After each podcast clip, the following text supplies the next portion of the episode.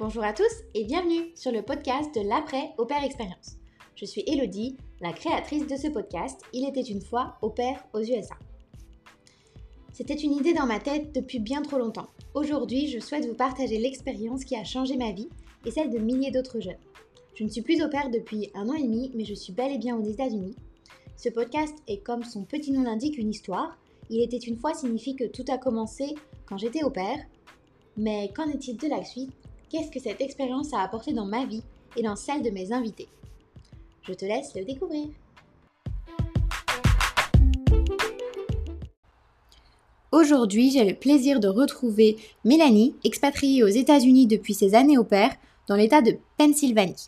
Bonjour Mélanie. Bonjour. Alors, euh, je suis hyper contente de te recevoir aujourd'hui. Je sais que tu es toujours aux États-Unis et que euh, tu as une belle histoire à nous raconter. Donc, euh, fais-nous une petite présentation. Alors, je m'appelle Mélanie. J'habite, j'habitais en France à Plaï, c'est en région parisienne. j'ai 26 ans. En ce moment, je vis sur Philadelphie, en Pennsylvanie. Donc, c'est sur la côte est, entre New York et Washington. Et je me suis mariée il y a 4 ans et aujourd'hui, euh, je suis en flou professionnel. on va dire ça comme ça. D'accord. Eh bien, super. Merci encore d'être ici avec nous. Et, euh, et on peut commencer. Mariée depuis 4 ans, ça commence déjà à faire long. Hein. En quelle euh, année es-tu partie au père Alors, je suis partie au père en septembre 2015 et j'ai fait deux années dans la même famille à Philadelphie, en fait. D'accord. J'habite à côté de chez mes Ok. Comment euh, comment t'es venue à partir aux États-Unis? Qu'est-ce qui t'a fait décider? Alors, j'ai euh, lamentablement loupé mon BTS euh, puisque j'ai eu 2 sur 20 à mon test d'anglais. Oh Donc, ouais, donc et je me suis fait larguer au même moment.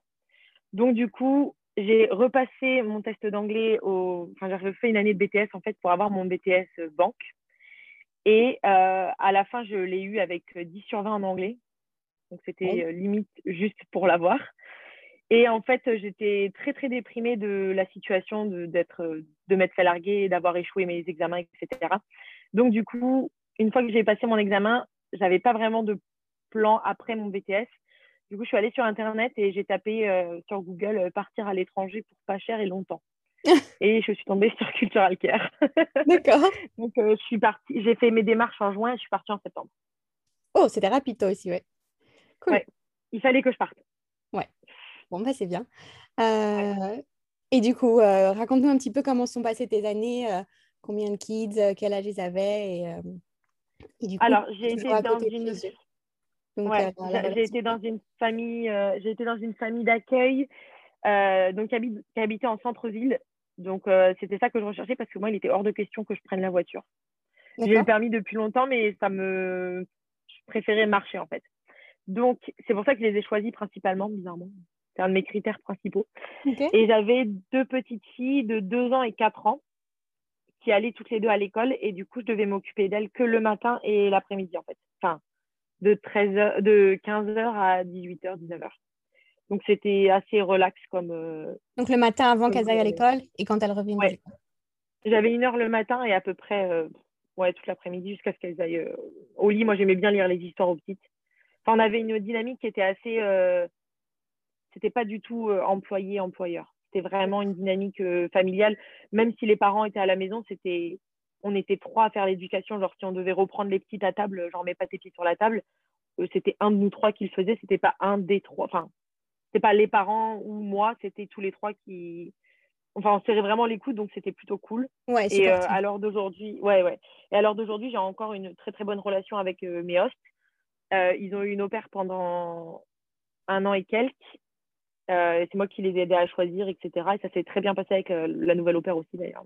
Voilà. Super. Moi aussi, encore aujourd'hui, après euh, deux ans et demi que je suis partie, euh, ils m'envoient encore les, les, profils des, des filles euh, qu'ils interviewent, donc c'est trop rigolo. C'est difficile de choisir, je trouve. Hein. Ouais. Parce que, je sais pas, moi, moi j'ai trouvé ça, je, je, pense que je le referai pas. Je leur ai dit que je referais pas ça parce que je trouve ça trop, je sais pas ce qui leur convient parce qu'au final, moi, j'ai travaillé avec eux. Les petites, elles avaient 2 et 4 ans. Quand je suis partie, elles avaient 6 ans et 4 ans. Mhm. Et entre moi et la nouvelle au pair, il y a eu deux ans qui se sont écoulés. Donc deux ans où j'ai pas vécu avec eux et je les connaissais plus en fait. Donc moi, les informations que j'ai données à l'ancienne à la nouvelle au pair, elles étaient plus exactes en fait. Sur les enfants, mais après sur euh, sur les parents. Enfin, je pense qu'après, ils demandent aussi l'avis par rapport à où, où tu vivais, enfin, comment l'environnement. Pas forcément les enfants. Je suis d'accord aussi, moi, euh, les petits, euh, ils sont.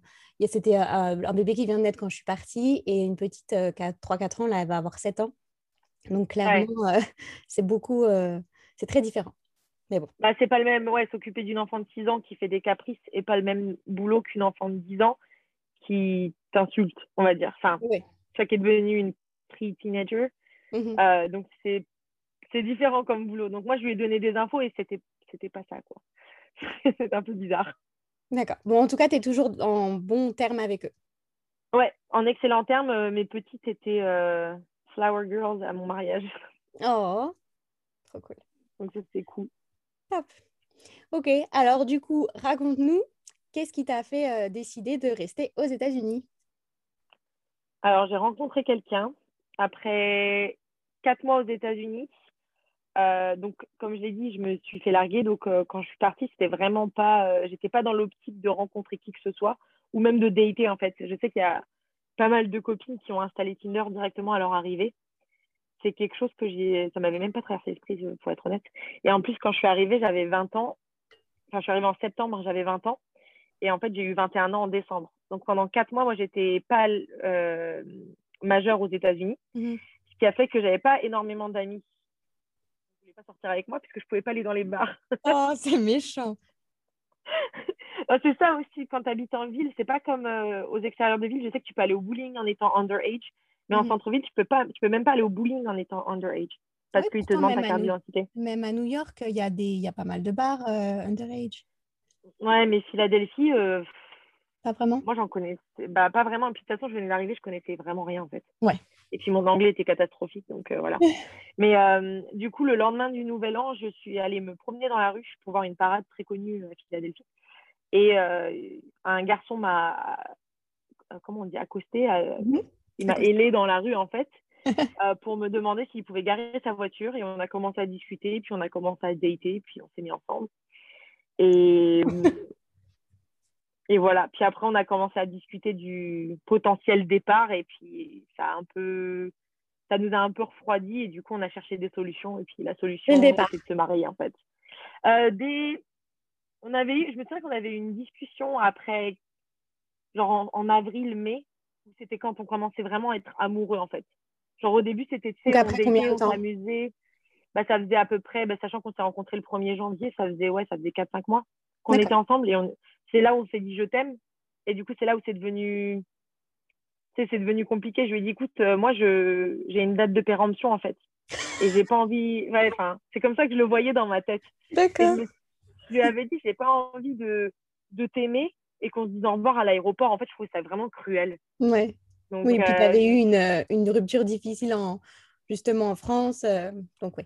Ah ouais, bah oui, c'était pas. Le but, c'était pas de. J'étais venue ici pour guérir mes blessures, pas m'en créer des nouvelles, en fait. Donc, ça n'avait pas beaucoup d'intérêt pour moi. Et je lui avais dit, écoute, je préfère qu'on arrête. Et il me dit, non, non, mais attends, on va pas penser à ça. Si ça se trouve, on va rester ensemble un an et demi, on va se séparer avant que tu partes et on aura vécu une belle histoire. Ah, c'est bien les mecs. Hein. et je lui ai dit, mais en même temps, c'est vrai, c'est vrai ce qu'il a dit. On aurait très bien pu avoir finalement que huit mois de relation, se séparer parce que moi, je le quittais, par exemple, et j'aurais eu huit très bons mois, en fait. Donc, on est restés ensemble et on, on n'avait pas discuté du mariage tout de suite. C'est en fait quand je suis rentrée en France où là, je me suis dit, attends Mélanie, ça fait un an que tu n'as pas vu ta famille. Et en fait, tu te réveilles le matin et le premier truc que tu as envie de faire, c'est qu'il soit 15 h de l'après-midi en France pour qu'il soit 9 h du matin aux États-Unis et que tu puisses appeler Mitch. Mhm. Genre, c'est pas normal alors que je le vois tous les jours depuis, euh, depuis 9 mois, quoi. Mhm. Donc, euh, quand je suis rentrée, on en a tous les deux discuté, puis on s'est mis d'accord. Et après, on avait quand même, on avait quand même 21 ans à l'époque. Donc, on a quand même beaucoup, beaucoup, beaucoup discuté du mariage avant de se lancer parce que même si, euh, parenthèse, c'est un morceau de papier pour certaines personnes, pour d'autres personnes, ça veut dire beaucoup plus que ça. Mhm. Et nous, on a décidé de couper la poire en deux et de se dire que c'était, ça voulait dire énormément pour nous et qu'on prenait ça à cœur. mais qu'en même temps, il ne fallait pas qu'on se mette la pression sur euh, réussir à tout prix notre relation. C'était effectivement qu'un morceau de papier et que si ça ne fonctionnait pas, ben, on avait toujours l'option de voilà, on divorce, je rentre en France. C'est pas grave, c'est pas un le divorce n'est pas un échec. Ouais. C'était l'optique dans laquelle on est allé. Et du coup, ça a enlevé beaucoup, beaucoup de pression sur notre euh, mari. Enfin, pas sur la relation, mais sur le mariage. Et de toute façon, tu t'en rends compte. Euh, je sais pas, je sais pas, je sais pas si tu es mariée. Oui. Il me semble que tu es mariée. Je sais pas si on t'a fait la réflexion de euh, oh, how's married life? Genre, comment ça se passe ta vie de mariée Je trouvais que cette question, elle était tellement bah, un peu nulle parce que ma vie de mariée est la même que ma vie pas mariée en fait. Ouais, après c'est vrai qu'on bah, voit souvent euh, que ça change, euh, mais bon, c'est pas dans les premières années où le mariage va changer ton, ton couple, c'est plus après, je dirais. Oui, bah, c'est après. Comme dans toute relation. Moi, je sais que j'ai, je vais prendre l'exemple de ma soeur, ça fait 13 ans qu'elle est avec quelqu'un, ils sont pas mariés, ils ont les mêmes problèmes que quelqu'un, que des gens mariés et ils ont le même amour que des gens qui sont mariés aussi. Mmh pour nous, on a vraiment pris ça. Euh, légère sans le prendre à la légère. Je ne sais pas si je me fais comprendre, mais bon, voilà. Oui, oui, sans prise de tête, plus pour que, pour que le process, parce que ben, c'est un process compliqué quand euh, voilà, euh, c'est euh, quelqu'un hors des États-Unis qui se marie, c'est plus ça en fait, que ce soit le plus simple et le plus sain possible, on va dire. Oui, bah déjà que je pense que tout ce processus de, de carte verte est vraiment très stressant dans mhm. la maison. Enfin, on ne se rend pas compte, je pense, enfin nous en tout cas, on ne se rendait pas compte de l'impact que ça allait avoir, cette attente, ce stress. Mm. Je pense que il faut prendre le mariage à la légère sans pour autant prendre ta relation à la légère. Il mm. ne faut pas oublier pourquoi tu t'es marié en fait. Ouais. C'est pourquoi est-ce que tu fais tout ça? Parce que être loin de sa famille, être loin de ses proches et vivre en tant qu'expatrié, c'est difficile. Donc à chaque, à chaque Noël, à chaque euh, naissance, par exemple, ma soeur qui a des enfants, j'ai vu mes neveux une fois. Mm-hmm. Ils ont enfin le plus vieux a deux ans, c'est quand même à chaque fois, il faut que je me remette en tête, OK, j'ai pas fait ça pour rien, je me suis mariée, je suis restée ici parce qu'il y avait quelqu'un que j'aimais en fait. Mhm. Donc, euh, c'est vraiment pas une décision à prendre à la légère, je pense. Ouais. Donc, bon. Ça ouais. Bon, bah, en tout cas, aujourd'hui, tu as l'air épanouie et, euh, et puis, euh, bah, ça, ça c'est l'essentiel. du coup, donc ça fait six ans, tu nous as dit que tu es aux États-Unis maintenant.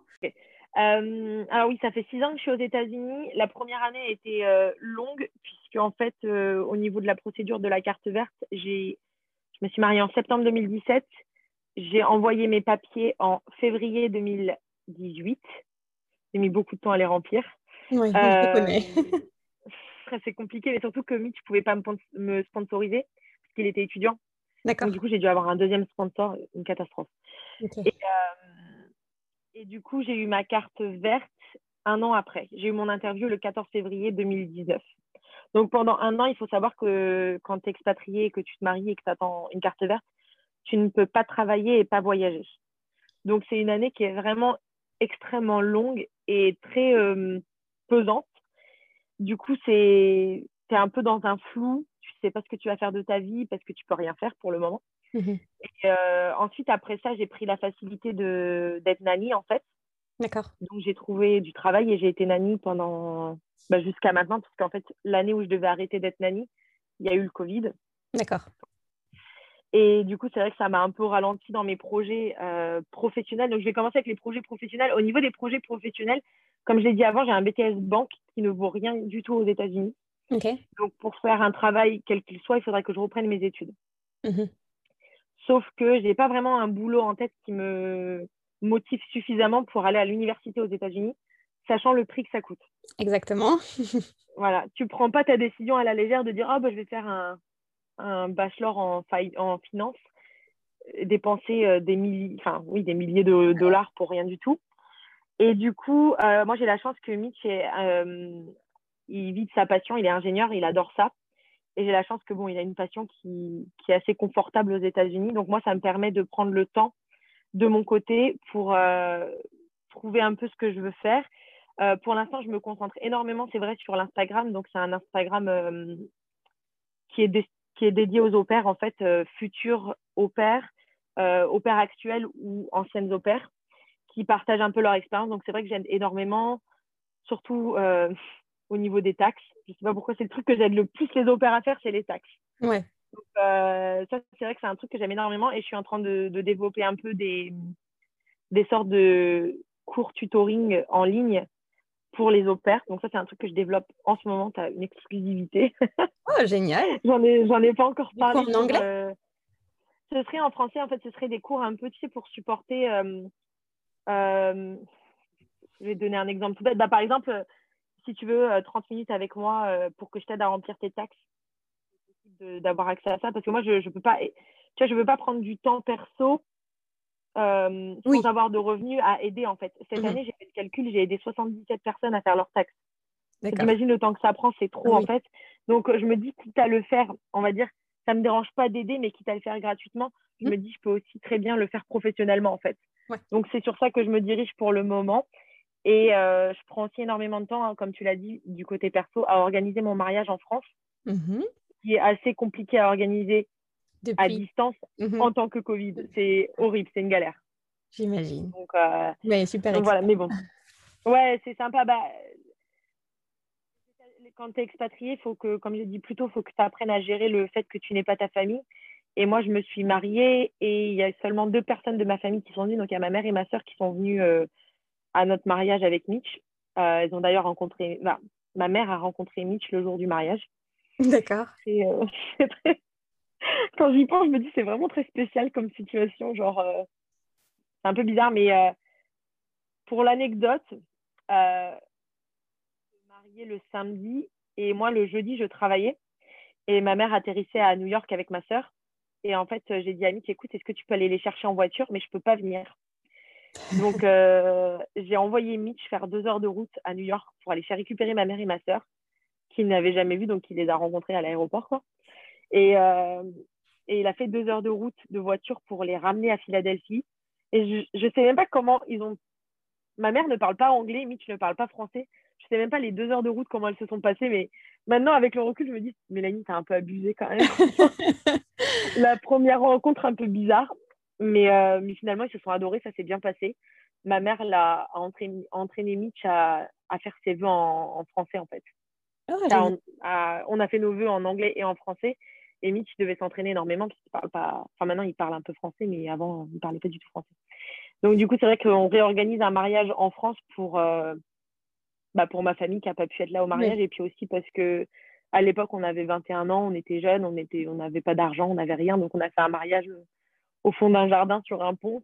Mmh et euh, là, on fait un mariage un peu plus sympa et une sorte de cousinade sur un week-end, en fait. Top. Euh, J'espère que ça va être euh, cool. C'est beaucoup d'organisation, je ne vais pas mentir, mais bon, j'ai la chance d'avoir une organisatrice, donc j'en profite. Génial. Parce que du coup, depuis que tu es aux États-Unis, tu es quand même retourné en France? Parce que tu nous as dit que pendant le changement de statut, hein, on n'a pas le droit de retourner en France, ou enfin de sortir des mmh. États-Unis. Mais, mais depuis, tu as quand même pu retourner en France. Donc, ouais, après avoir reçu ma carte verte, donc du coup, je travaillais. Et bon, l'autre problème des Américains, c'est que tu n'as que deux semaines de congés payés. Donc, c'est quand même euh, trouver du temps pour aller jusqu'en France, c'est compliqué. Mais je suis retournée, euh, je pense, bien trois fois depuis que je me suis mariée. D'accord. Ce qui n'est pas énorme, mais en même temps, si on compte 2020 où personne n'a voyagé, ouais. t'enlèves un an quand même. Enfin, c'est un an où personne n'a voyagé. Dans tous les cas, j'aurais même pas pu y aller. Donc, euh, ouais, j'y suis retournée trois fois depuis, depuis qu'on s'est mariés et Mitch est venu une seule fois. Donc, ce sera sa deuxième fois en France en 2022 quand on va se marier. Donc, ce sera des grandes retrouvailles aussi, euh, ce mariage. Donc, ça sera super cool. Ah oui, bah là, ça va être, euh, comme je t'ai dit, je vais rencontrer mon deuxième neveu qui est né la semaine dernière. Donc, euh, ce sera vraiment. Ouais, à chaque fois, c'est une émotion qui est particulière parce que c'est ma famille, je leur parle tous les jours en Skype. Donc, je les vois tous les jours. Mmh Mais à chaque fois que je les vois physiquement, j'ai cette sensation que j'ai loupé tellement de choses sans, sans avoir rien loupé, en fait. Je vois. Je sais pas si tu connais ce sentiment un peu, c'est bizarre, non Ouais. Tu as l'impression d'être inadapté dans ta propre famille, mais en même temps de les connaître par cœur. C'est un mmh peu. Ouais, c'est assez, assez bizarre comme sensation, mais bon, tu t'y fais en fait. Hein. Oui, bah oui. Et puis, euh, non, c'est sûr que le, le fait qu'on puisse se parler, se voir euh, tous les jours comme ça, si facilement, euh, ça, aide, ça aide énormément. Pareil, quand, quand je vais là-bas, j'ai l'impression d'avoir été, d'avoir été hier, que c'était donc, euh, donc ouais, c'est plutôt agréable. Ouais, mis à part la famille, oh, puis honnêtement, mis à part la, la famille, la seule raison qui me pousse à rentrer en France après ma famille, c'est la nourriture. Ouais. Mais sinon, euh, les paysages français me manquent un peu, mais je me dis que les États-Unis, c'est tellement grand, tu peux retrouver un peu chaque paysage de France ici. Ouais. Enfin, c'est ce que je me dis. Donc, euh, ouais. L'expatriation. Ok, bon, et eh ben, euh, en tout cas, des belles choses qui se préparent. euh, et euh, même pour, au niveau professionnel, pour les taxes, je suis tout à fait d'accord avec toi. je sais que tu m'as, d'ailleurs, euh, je crois que la première fois qu'on s'est été contacté, je t'avais posé des questions par rapport à la green, à la green card et tout. Donc, euh, donc euh, oui, Ça, c'est vrai qu'on pose, on pose énormément la question sur ça aussi. oui, bah. Euh, après, c'est difficile parce qu'au final, comme je pense que j'ai dû te le dire quand tu m'as posé la question, c'est que moi, je suis pas avocate. Oui, et puis chaque, toujours, situation est différente. Et oui, bah ouais, chaque situation, c'est très individuel. Après, c'est vrai que les papiers, en règle générale, c'est les mêmes. On a les mêmes documents. Mais après, la, la carte vache, je commence un peu à m'en éloigner parce que ça fait tellement longtemps que je l'ai remplie Ouais. que maintenant, les formes ont changé, en fait. Mhm. Alors que les taxes, tous les ans, je me renseigne et je fais un document Excel, euh, un document euh, Google Drive, en fait, sur les taxes au pair. Puis bon, avec le compte USFR au pair, c'est vrai qu'on me pose beaucoup la question, donc je me dis que je m'y intéresse, en fait. Donc, euh, c'est quelque chose, ouais. Mais même pour préparer, je me dis, moi, quand je suis arrivée aux États-Unis, mon niveau d'anglais était catastrophique, quoi. Genre, j'étais pas. L'agence te fait faire un test en anglais, mais il te propose pas vraiment des cours de mise à niveau. euh, Mhm. Et je parle pas de- d'apprendre des verbes ou des conjugaisons, mais plus d'apprendre des, phrases, en fait. Mhm. Ouais. Par exemple, tu vas chercher tes enfants à l'école, comment est-ce que tu demandes à la maîtresse si la journée s'est bien, passée? Ouais, c'est marrant, j'y ai pensé Bah, aussi à, à avoir un peu un contenu comme ça euh, où tu aides euh, les au qui vont arriver. euh, mais je- après, je me suis plus euh, dirigée sur le après, mais euh, Ouais. aider à la préparation pour arriver parce que le- on dit bah tu vas apprendre sur le tas, l'immersion c'est la meilleure solution. Mais c'est vrai que d'avoir quelques bases au départ, rien que Mm. quelques heures de préparation avant de, de partir, ben ça aiderait vachement, je pense. Moi, ça a été rapide quand même, mais, mais j'étais j'étais pétrifiée à l'idée de ne pas pouvoir communiquer correctement avec ma, ma petite qui avait même 4 ans ou même euh, mes hosts. C'est pas facile, quoi. Ouais, et puis bon, tu dois créer un lien. Enfin, tu vis chez eux, donc tu dois créer un lien personnel et intime Ouais. euh, rapidement, sans parler la langue de quelqu'un. Enfin, moi, pour, euh, pour l'anecdote que on me demande souvent, oh, ton niveau d'anglais en partant. L'anecdote que j'ai, c'est ridicule. Je suis arrivée chez mes hosts pendant une semaine. Je n'ai pas bu d'eau à table parce que la carafe était de l'autre côté de la table et que j'étais incapable de dire Can I have the water, please? Non, mais du coup, pour être poli, parce que éducation française, t'es poli, tu sors pas de table, à- tu sors pas de table n'importe quand pendant le repas. Euh, du coup, j'attendais le repas, la fin du repas pour aller dans la cuisine et boire un verre d'eau. Non mais. Et moi, il faut savoir que j'ai appris trois semaines après mon arrivée que mon host dad était euh, parlait français puisqu'il est congolais en fait. Ah il parlait français, mais moi je savais pas, il me l'avait pas dit, je- j'en avais aucune idée. Et d'ailleurs, il s'est bien moqué de moi et et c'est vrai que d'un co- côté, semaines, il aurait pu te le dire avant quand même.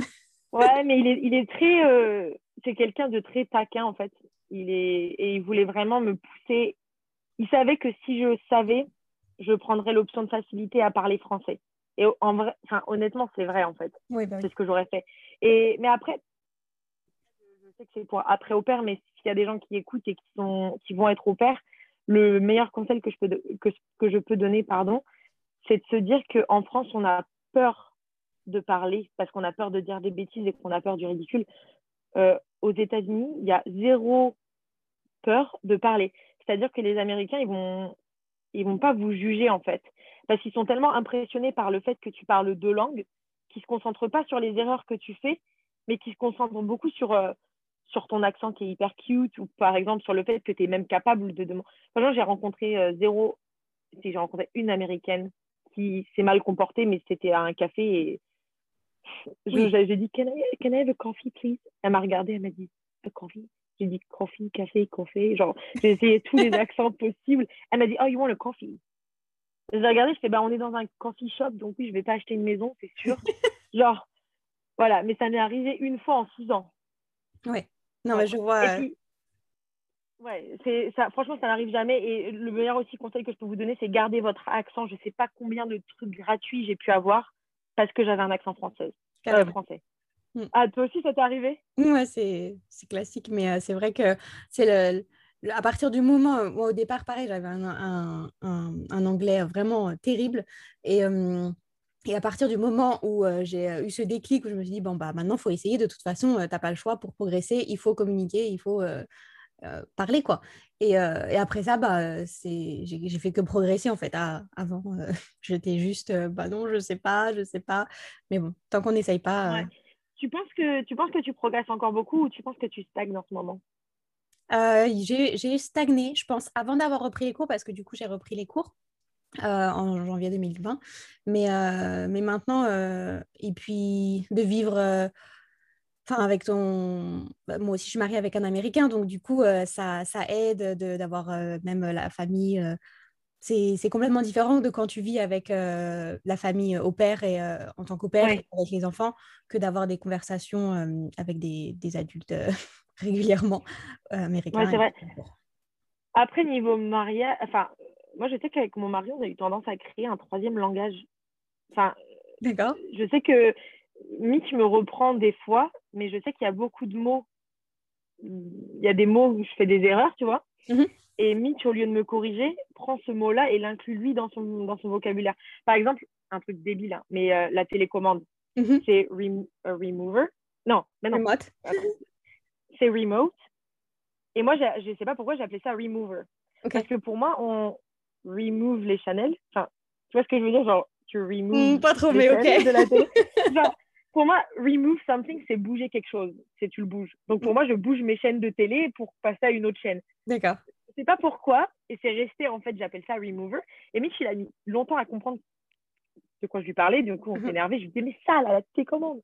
et, euh, et maintenant, au lieu de me corriger, bah, on utilise le mot remover. Et d'ailleurs, quand ah, on va chez des gens et qu'on doit le dire, c'est personne ne comprend jamais. On a un peu créé un, ouais, un troisième. Je sais pas si ça te le fait aussi. Euh, non, pas du tout. Marie, dans le, dans le domaine de l'intime, c'est pas pareil, mais. Euh, ouais.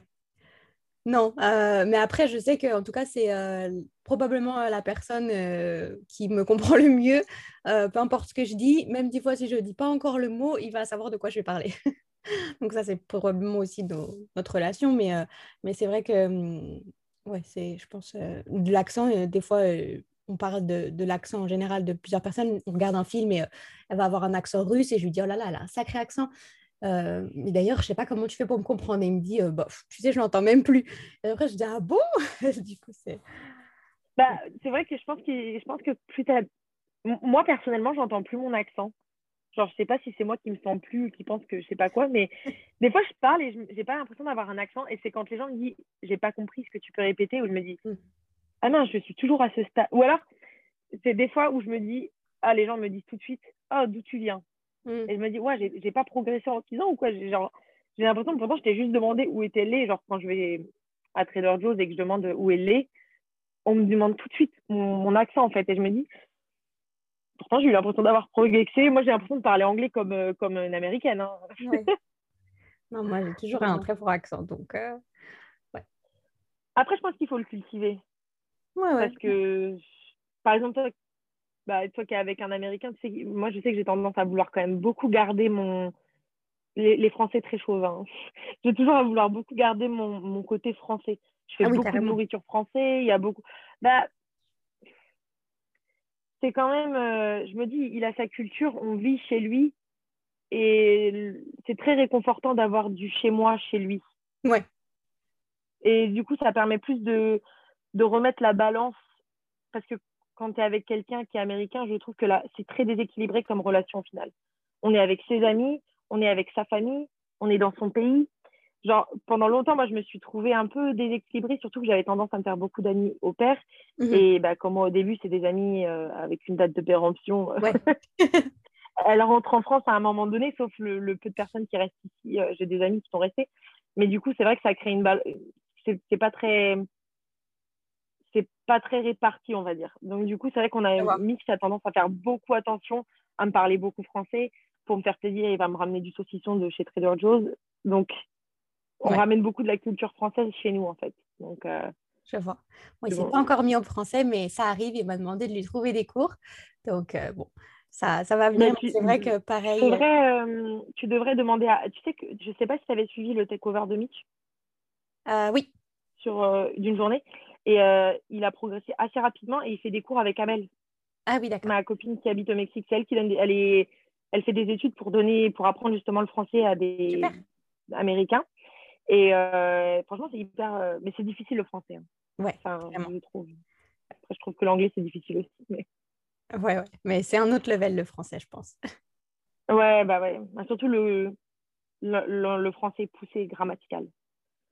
Mais bon, après, l'anglais, moi, j'ai pas l'impression d'avoir. euh, Je sais pas si ça te fait la même sensation, mais euh, des fois, tu parles anglais, tu sais même pas comment tu fais.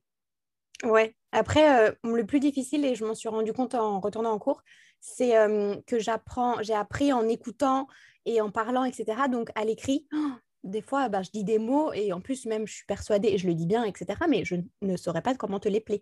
Et ça, c'est un peu Et ouais, euh, où tu le vois écrit et tu te dis, bah, qu'est-ce que c'est que ça? Tu le prononces complètement différemment, un peu à la française. Et, euh, et en fait, euh, bah, non, tu sais ce que ça veut dire et tu sais comment ça se dit, mais euh, tu l'avais jamais vu écrit, quoi. ouais, genre thought. Yeah. Ce mot-là, je l'ai vu écrit. Je peux en train de dire, je fais Ami, ça veut dire quoi? Tout. Je- genre, incapable. Attends, T-O-U, tout. Donc c'est T-O-U-G-H-T. Genre, j'étais perdue, je savais pas. Mais t'as raison. Mais même en plus, tu as tendance à faire tes phrases et à les construire. Et après, si on te demande. euh, par exemple, moi, je sais que c'était la règle the et the. Mhm. genre the apple et euh, the desk. Je savais pas, les Américains, ils utilisaient the et the. Mais c'est le même mot et je me suis dit, mais comment ils savent quand l'utiliser en fait? Et je me suis jamais posé la question jusqu'à ce que je me la pose. Et je me dit, ah ouais, il y a une règle derrière. Parce qu'en plus, quand tu demandes aux Américains, ils ont tendance à te répondre euh, You do whatever you feel. Bah non, c'est au feeling, tu sais. Bah non, je pense qu'il y a quand même des règles. Ouais. Bon, Oui, comme tu disais, euh, ils te reprennent, euh, ils te, ils te reprennent très rarement.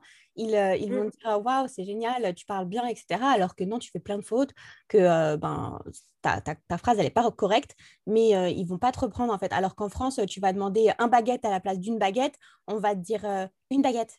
Donc, Mais, mais je pense que parce que les Américains ont. Je pense que c'est surtout reprendre un- d'un adulte à un adulte. C'est assez. Ils vont prendre comme une manque, un manque de respect, je pense. Enfin, eux, ils prennent ça comme une marque euh, d'irrespect de, de te reprendre, en fait. C'est pour ça que venir aux États-Unis avec un statut d'au pair, je trouve ça très intéressant parce que les seules personnes qui finalement n'ont aucun filtre à te reprendre, c'est les enfants. Ouais. Enfin, moi, je sais que mes petites, elles m'ont appris mais, des milliers de trucs. Enfin, je savais que je ne savais pas dire écureuil en arrivant en anglais, euh, en, euh, aux États-Unis, parce que c'est un mot qui est bah, difficile. difficile au final. Ouais. et, et je sais que ma, non, mais ma petite, six ans, euh, non, elle avait 4 ans, elle est 5 ans, elle avait 5 ans, ça faisait un an que j'étais là. 5 ans, qui me regarde, elle me fait Mélanie, pour dire squirrel, tu sais dire girl. J'ai dit oui, donc je disais, elle me dit, dis girl. Donc je dis girl. Et elle m'a dit, maintenant tu rajoutes un S, squirrel. Ça fait le même mot, enfin, ça fait la même prononciation dans ton palais, en fait. Mhm. J'étais là, ah, et là, je me suis dit, ouais, hyper intelligente, quoi. Genre. Mais un adulte ne m'aurait jamais repris là-dessus, en fait. Ouais. Donc, sauf si tu leur dis. Oui, si tu leur demandes euh, très euh, clairement, euh, j'aimerais bien être reprise pour progresser, sinon c'est clair qu'ils le feront jamais. Mais euh, c'est vrai que, ouais, le... je, je sais que tes podcasts sont tournés sur l'après au père, mais du coup, moi, je ne peux pas parler du retour en France, mais c'est vrai que je pense que quand tu viens au père, il faut avoir aucune euh, attente sur ton aventure. C'est-à-dire qu'il faut savoir que quand tu viens aux États-Unis, en- je vais prendre cet exemple-là puisque c'est celui que je connais, c'est que tout peut arriver en fait, tout. C'est vraiment, euh, ouais, non mais clairement c'est vraiment ça en plus, c'est qu'il faut vraiment que tu viennes sans aucune attente. Et, et le, le meilleur conseil que je peux donner, c'est aussi de de venir sans se mettre aucune barrière. C'est-à-dire que moi j'étais venue dans l'optique en me disant, je ne dirai jamais non à rien. Enfin, Oui, oui. Les gars, vous- on se comprend, mais c'est vrai que, par exemple, moi, je me souviens, euh, si je recevais un message de Mitch à 23h qui me disait Mélanie, est-ce que tu vas aller manger une glace? Même si j'étais en pyjama dans mon lit, je me disais Mélanie, fais-le. Au final, à l'époque, j'avais un jour de cette journée, c'est-à-dire que j'avais qu'un seul 17 mai. Ouais. C'est mon seul jour que j'aurais et il fallait que j'en profite. Mhm. Et, et l'après-aventure, je sais que quand tu rentres en France, c'est très difficile, mais euh, il ne faut pas penser non plus que rester aux États-Unis, c'est très facile. Oui. Rester aux États-Unis, c'est d'autres difficultés, mais c'est vraiment, honnêtement, c'est très, très, très, très difficile. C'est pas la, la, la facilité que tu sois étudiante, mariée ou travailler ou stage. C'est, ça reste vraiment difficile parce que la vie n'est pas la même quand tu t'expatries que quand tu viens en tant qu'opère. Oui, carrément. C'est-à-dire que quand tu viens en tant qu'opère, tu es dans des familles, tu es nourri, logé, blanchi, tu n'es pas vraiment exposé au monde extérieur. Euh, je peux vous dire que quand j'étais malade dans ma host family et que j'allais chez le médecin, j'étais là, trop bien, je vais chez le médecin. Euh, je suis tombée malade hors host family.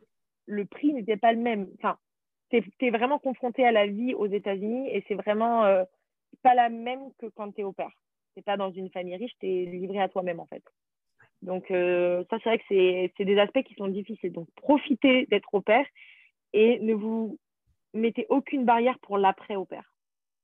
Genre vraiment. Je pense que tout est possible quand tu deviens au père, hein, vraiment. Ouais. j'ai entendu des... Je sais pas pour toi, mais moi, j'ai entendu des histoires où je me suis dit, mais j'ai une copine qui est partie maîtresse en Thaïlande, quoi et qui a rencontré son copain américain là-bas. Ouais, c'est pour ça que j'ai trop hâte d'entendre euh, toutes, euh, toutes les opères ou les opères, euh, parce que je sais que pour certaines, il y en a qui retournent à l'école, qui trouvent un travail, etc. Mais il y en a énormément qui font des choses encore plus en dehors de leur zone de confort et encore plus à l'aventure, etc. Et je trouve ça hyper intéressant parce que je pense que sans l'aventure au père, eh ben, ils n'auraient jamais imaginé ou même fait ça, en fait. Mais ça ouvre, ouvre l'esprit. Je pense que je, on me dit toujours oui, voyager, c'est donné à tout le monde. Je ne pense pas que voyager soit, soit donné à tout le monde dans le sens où il faut quand même avoir de l'argent pour voyager. Et c'est justement ce que le programme Opère, il offre. C'est accessible. En soi, si tu passes par une agence, bon, allez, 1500 euros, c'est vrai que c'est beaucoup d'argent, mais tu travailles deux étés, première terminale, ou même euh, après, tu payes ton truc. Et ce que ça va t'apporter derrière, enfin, l'expérience du voyage, c'est vrai qu'il est complètement euh, Enfin, ça a changé. Je pense que toutes les opères euh, que tu vas interviewer, moi je l'ai vu au fil du temps, c'est qu'on a tous des raisons différentes pour partir, mais qu'en fait toutes ces raisons-là, elles sont quand même très similaires. On vient tous pour découvrir qui on est et de toute façon tu découvriras qui tu es et ce sera probablement pas la personne que tu pensais être. Enfin, moi c'est ce que j'ai découvert quelqu'un que je savais même pas que j'étais qui je suis en fait. Genre à l'époque, moi je voulais une maison, un mari, des enfants, un chien. Aujourd'hui, je veux un mari, voyager, des chats. ouais, bah ouais. Moi, il y a un petit qui va arriver. Je suis mariée aussi dans une maison aux États-Unis. Je n'aurais jamais imaginé ça. Mais c'est vrai, tu sais que la dernière fois, on se posait la question. C'est vrai que pour rigoler, on, se posait souvent la question oh, comment tu dois dans 5 ans? Non, mais s'il y a, franchement, toi, il y a 5 ans, est-ce que tu te serais imaginé être là où tu en es aujourd'hui? Ouais, rien que deux ans, tu vois, même un an. Honnêtement, moi, quand j'y ai pensé, je me dis, ouais, un an auparavant, j'étais en France et là, je vais me marier dans les. Ouais. Genre, ça paraît tellement improbable que. Ouais, tu te rends compte. Et je pense que ça t'ouvre aussi les perspectives sur tout est possible, en fait. Ouais. Genre, il n'y a, y a rien qui est impossible. Donc, euh, faut se lancer. C'est difficile. Moi, sur cette belle note, vraiment, on n'aurait pas pu mieux finir. Euh, mm. En effet, euh, c'est le, le, but de l'expérience, je pense, de, de s'ouvrir l'esprit. Et euh, l'apport de la culture américaine va vous montrer que, en effet, tout est possible. Ouais, c'est vrai en plus. Tout est possible et il n'y a pas de. Y a, y a aucune limite. Tu veux que je te fasse la phrase philosophique? Vous êtes votre seule limite.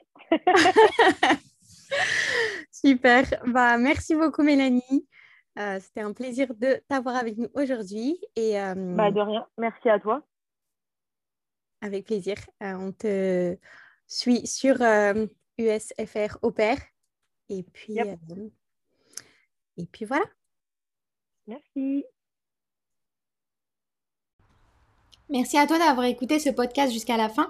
Je suis ravie de partager ces moments et ces souvenirs qui nous tiennent à cœur à mes invités et moi. Merci pour le soutien et les messages. Je vous dis à la semaine prochaine pour un tout nouvel épisode. N'hésitez pas à partager et en parler autour de vous. Gros bisous et à très vite